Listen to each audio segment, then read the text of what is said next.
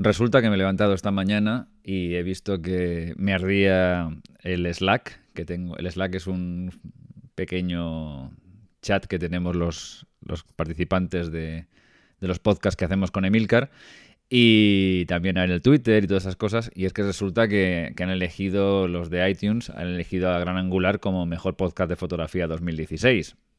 Bueno, no sé si es el mejor o no es el mejor, seguro que no, todos somos muy buenos.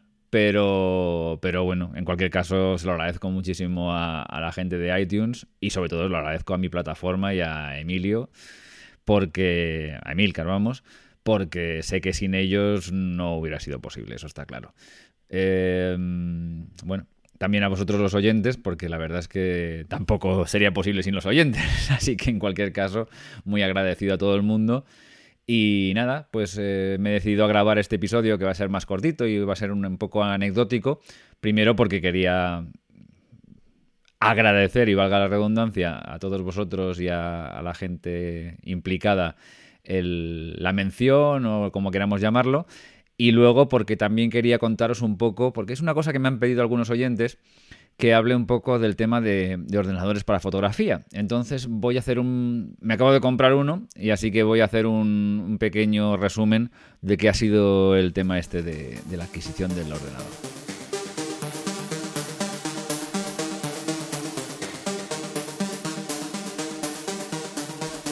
Este es el episodio número 13 de Gran Angular. Eh, estamos a 7 de diciembre de 2016 y ya sabéis que este es un, programa de, fotografía básicamente, que hablamos de reviews de material, hacemos entrevistas, mm, cosas de opinión, grabamos cada 15 días con la gente del blog Fotolari, o la web Fotolari, me da igual cómo lo queréis llamar, que es una web de referencia ahora mismo en el mundo fotográfico y que, que debéis visitar si queréis estar actualizados en el mundillo de las noticias y las reviews de material.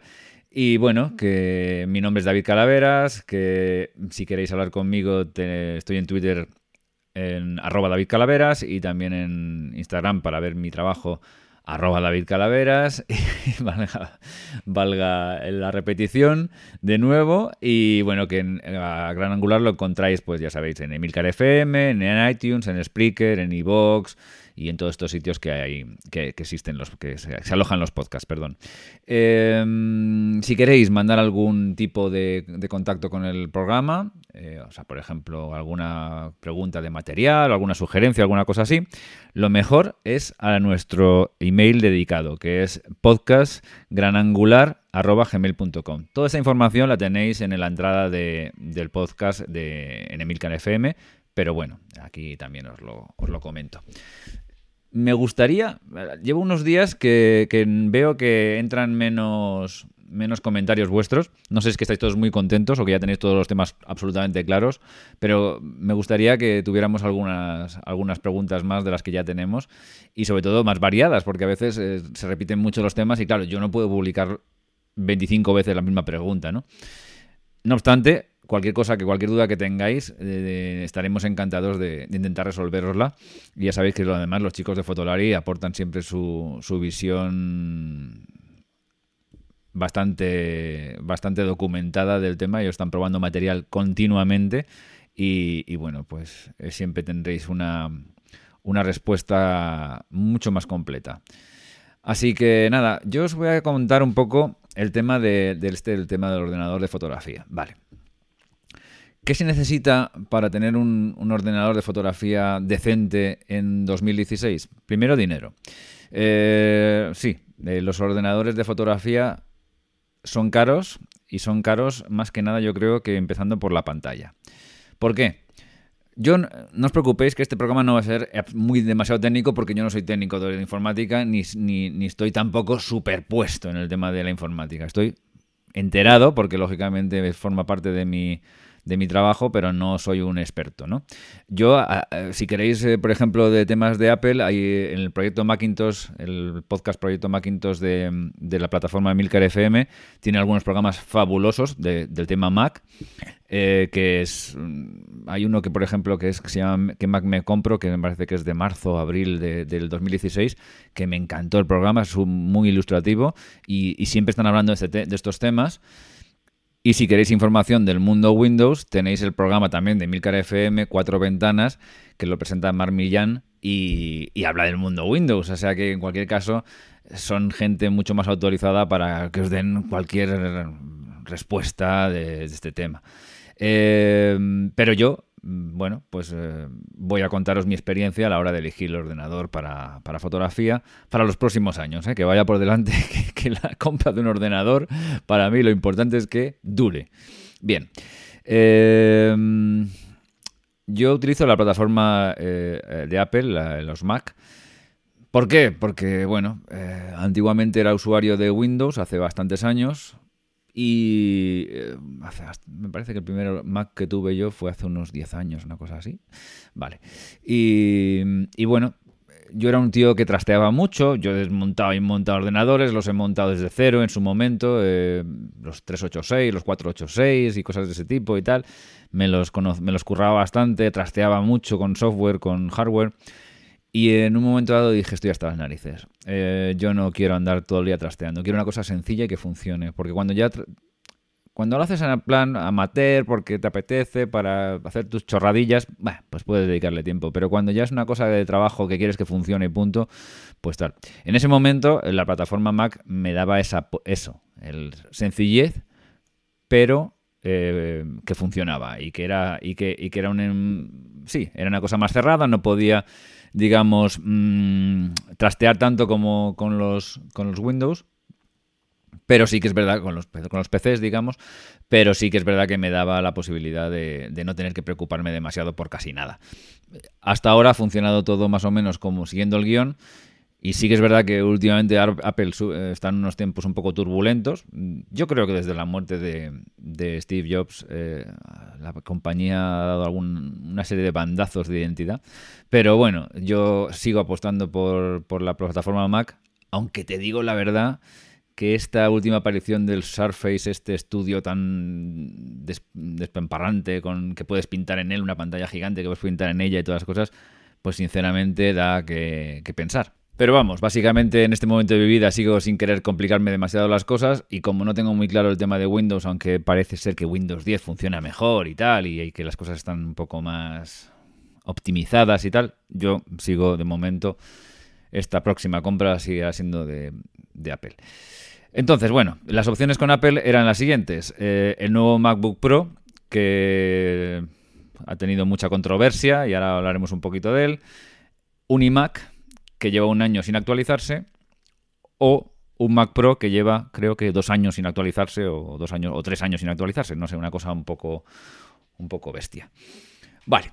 Eh, a nivel profesional es complicado. Es complicado porque no sabes muy bien qué hacer. Eh, yo tenía claro que, bueno, yo tengo ahora mismo un MacBook Pro de 13 pulgadas, el modelo más barato que había en ese momento, que salía por mil, mil y poco euros y lo tengo conectado a una pantalla de 24 pulgadas, que no, bueno, normalita, eh, adecuada para, para editar eh, eh, fotografía, pero ya se ha quedado un poco desfasada de 1080p. Y lo que quería, lo que tenía claro es que quería como mínimo una pantalla 4K, así que esa era una premisa bastante importante para mí. Las pantallas 4K que hay ahora mismo, pues las más baratas, más baratas y para así un poco de entrada, están por los 500, 600 euros, que tengan nivel fotográfico. Cuando digo nivel fotográfico, no quiero decir que sea la mejor pantalla para fotografía. Hay pantallas de fotografía de 4K, incluso de menos resolución, mm, que cuestan el doble y el triple. Y yo sé que son mucho más adecuadas para la edición fotográfica. Las marcas Eizo y de ese tipo, pues venden pantallas que son fabulosas y fenomenales y tal. Lo que pasa es que, bueno, uno tiene que saber también a ver hasta qué punto se complica la vida con estas cosas tecnológicas, ¿no? Y, bueno, sin embargo, la pantalla eh, independiente, digamos, que ahora mismo eh, venía a, a, equivaler a lo que, por ejemplo, te puede dar un iMac, que es una pantalla de 5K, maravillosa, por cierto, aunque sea brillante, esto del mate brillante siempre está ahí un poco, ¿qué es lo mejor? Eh, sería la, por ejemplo, la que saca la que saca LG ahora mismo, que va un poco eh, acompañando al, MacBook Pro que, que presentaron en, octubre de 2016 eh, en Apple. Bueno, pues la cuestión, eh, esa pantalla cuesta mil, mil y poco euros, ¿vale? Entonces, si te compras un MacBook Pro y te compras uno de 16, de 15 pulgadas, y te compras la pantalla esa, la broma te sale por unos 2.600 euros más otros mil y poco, 3.000 largos, 3.600, 3.700 euros más o menos redondeando. Bien, un iMac ahora mismo tiene tres configuraciones básicas. Eh, la, más básica sale por 2.000 y poco. Luego hay otra de 2.300 y pico y otra de 2.600 y pico. Si te vas a MediaMark los puedes conseguir algo más baratos porque no sé por qué MediaMark los vende como 200 euros más baratos cada, cada, cada configuración. ¿Qué problema tienen los iMac?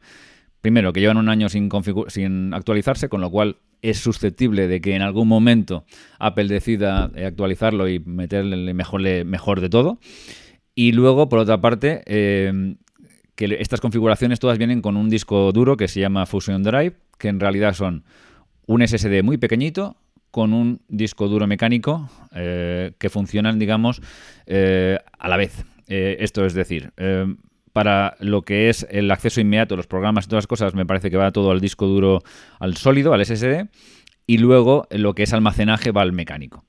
Yo, a mí en principio la idea me sonaba bien, pero todos mis compañeros de, la plataforma Emilcar y luego otra gente que he visto de reviews y toda la historia terminan diciendo que no es un tema muy satisfactorio, que al final se hacen lentos, estos discos duros van lentos, empiezan a el tema no funciona como, debe, como debiera a la larga y que la gente se arrepiente de comprarlos. Con lo cual dije, no, tiene que lo que me compre, que vaya con un SSD como único disco.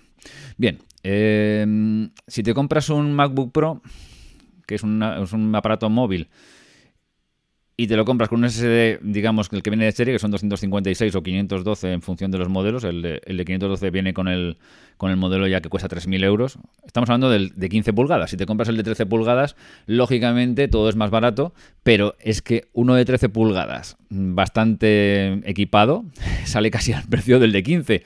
Con lo cual al final dices, joder, pues yo además tengo un, portátil de 13 pulgadas, con lo cual dije, bueno, ya si me pongo, me cambio, me cambio uno de, uno de 15 con una pantalla más grande, porque además quiero una cosa que me dure por lo menos 4 o 5 años y el hardware del, del de 13 no me convence tanto, ¿no? Bueno, sobre todo por la tarjeta gráfica. Bueno, la cuestión, que es eh, la Intel esta que viene acoplada al ordenador. Vale, eh, entonces, eh, tal. Y luego está la opción del Mac Pro, que estamos hablando de 3.000 euros para empezar, eh, un hardware que ya está un poco desfasado, sigue siendo un hardware muy potente, pero es un hardware un pelín desfasado.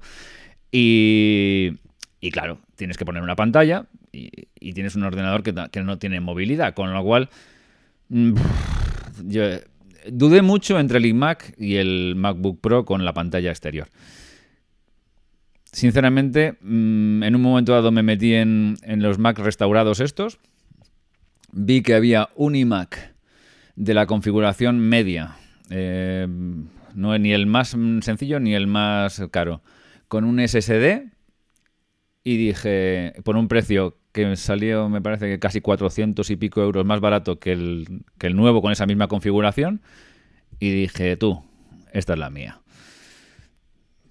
Mm, seguramente podría haberle hecho más cábalas, esperar dentro de tres o cuatro meses que Apple presentara otra cosa y tal y cual. Ya.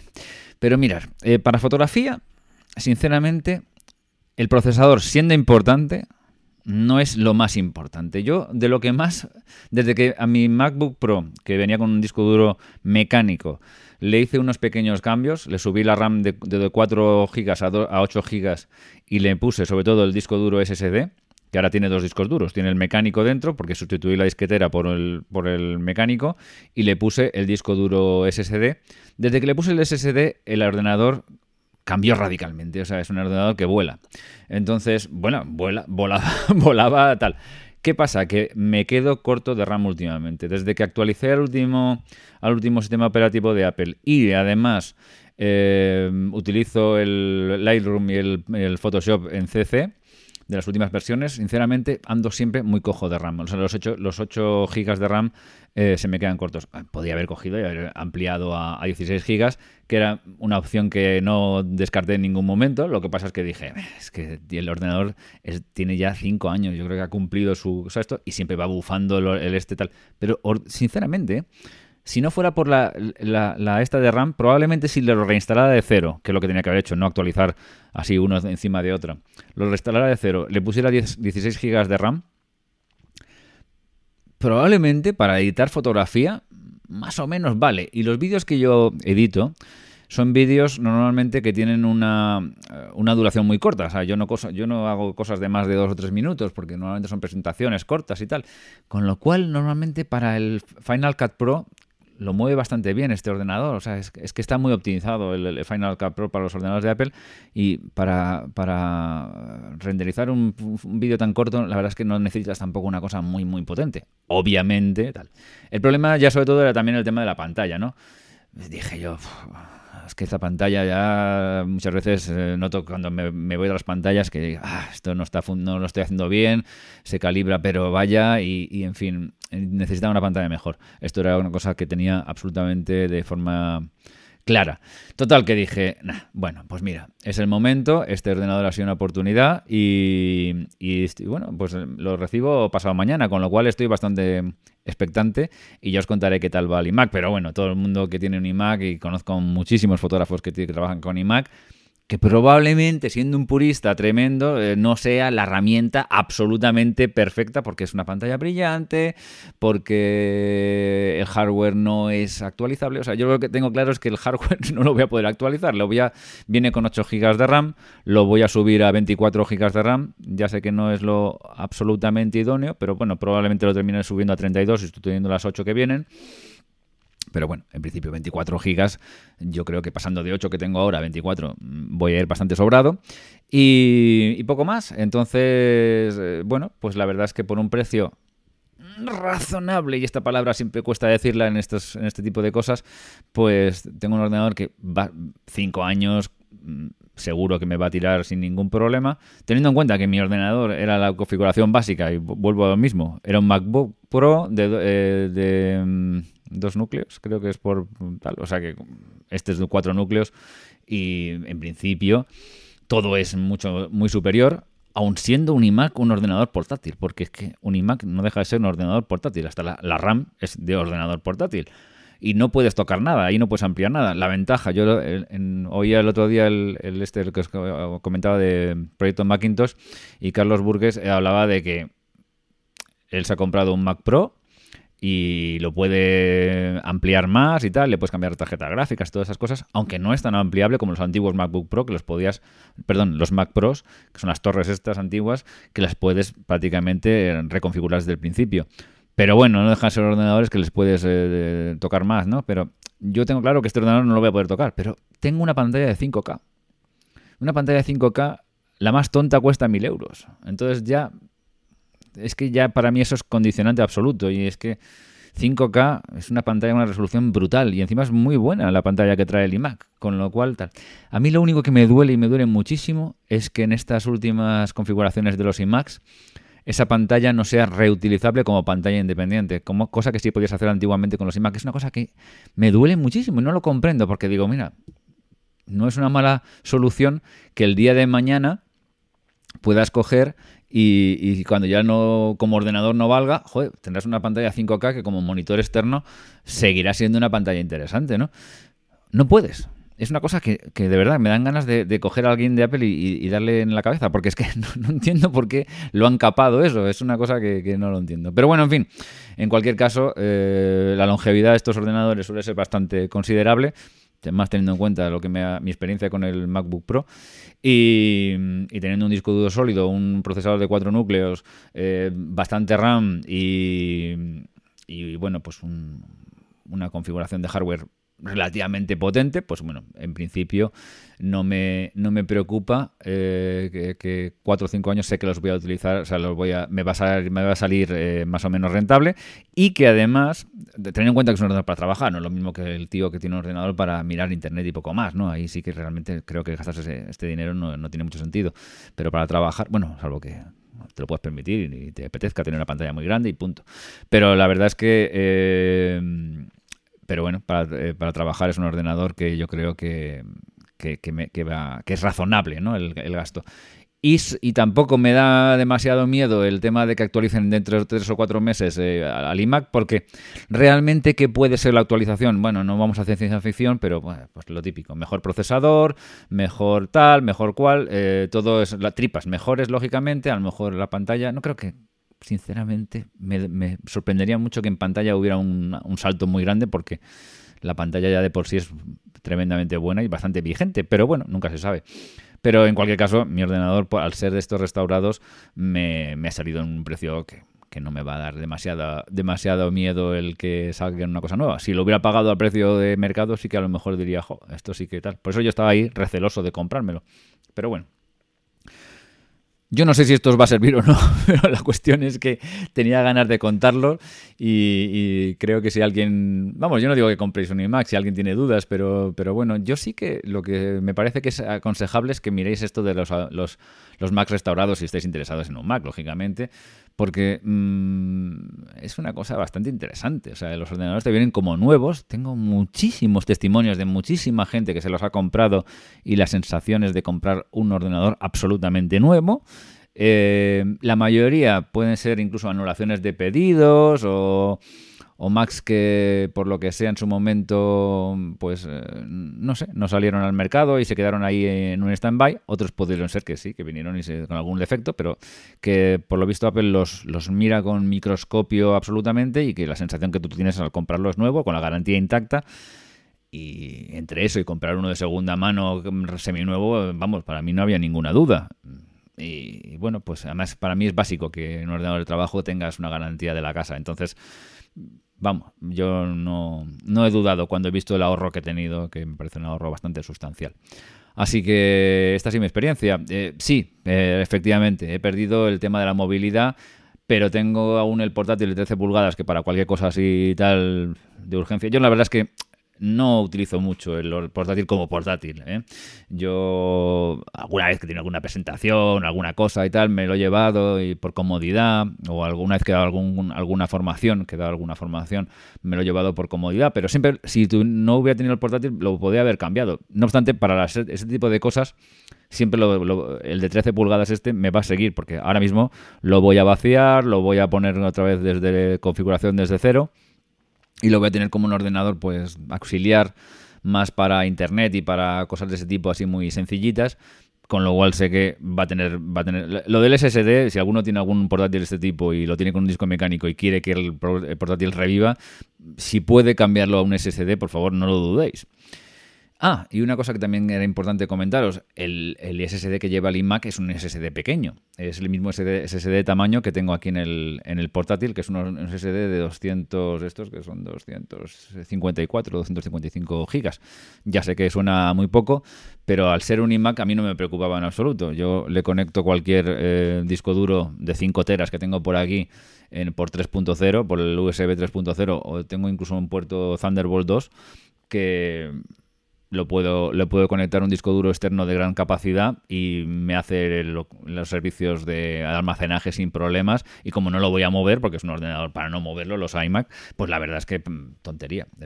No, no me iba a gastar un duro en, meterle más capacidad tal. O sea, en los, en los estos restaurados no puedes elegir. Me hubiera gustado más tener uno de 512 porque, bueno, pues oye, siempre tienes un poco más de espacio para lo que sea. Pero en realidad, para el sistema operativo, las aplicaciones y las cuatro, los dos o tres reportajes que estoy a, porque yo lo que normalmente hago es tengo em, en Lightroom, por ejemplo, que es el programa con el que hago el revelado, digamos, inmediato, pues eh, las fotografías las exporto al, al, disco duro SSD, trabajo con ellas y cuando ya las tengo reveladas, pum, lo paso a un mecánico para almacenaje con su copia de seguridad, ¿no? Entonces, esto me permite que lo que estoy trabajando lo, trabaje a la máxima velocidad y que luego no me ocupe espacio y lo voy pasando al sólido. Pues este mismo proceso lo voy a seguir haciendo con el iMac porque, bueno, pues eh, dos, tres, cuatro, cinco reportajes diarios o, semanales que vayas quedando ahí un poco colgados, incluso si no alguno más, en un disco duro de 256 te van cabiendo y luego, pues nada, lo vas pasando al sólido y, ya no tienes ningún problema de tal. En realidad el sistema operativo con, con, los, con las aplicaciones, aunque lo tengas un poco petado, no pasan ni de la mitad del, disco duro, con lo cual no es demasiado problemático para mí. Ya te digo, ¿hubiera, hubiera elegido uno de 512? Sí, lo hubiera elegido, pero no me preocupaba en, absoluto. Lo, lo, que sí que valora mucho es el ahorro que, que tenía comprándome este tipo de ordenador. yo el que tenía ya a punto de elegir era me salía por... En realidad me salía por mucho más, me salía por 700, 800 euros más porque le, voy a poner un disco de 512, o sea que esta configuración me ha salido bastante, bastante más barata. Con este dinero me puedo comprar una óptica nueva o una cosa así. o sea, quiero decir, incluso fijaros el cálculo que hice. Eh, comparado un MacBook Pro de 15 pulgadas y un monitor externo de 1000 pavos con el iMac que me acabo de comprar, la diferencia es de 1600 pavos. Perdón que hable tan vulgar. 1.600 euros. 1.600 euros te puedes comprar un portátil de 13 pulgadas nuevo. Un MacBook Pro nuevo de 13 pulgadas. Y tienes el iMac, una pantalla de 5K y un ordenador independiente de 13 pulgadas. Con lo cual, es que no había. O sea, con lo otro solo tienes un solo ordenador y una sola pantalla. Encima, yo, vamos, la duda no tenía, ni, para mí no tenía ninguna duda. Así que bueno, eh, ¿cuál es la solución perfecta, perfecta, perfecta? Yo creo que la solución perfecta, perfecta, perfecta es probablemente el Mac Pro con una super pantalla. Pero claro, la bromita te puede salir por 5.000 euros, más o menos. Así que, así que claro, no, no, no tenía nada más que pensar.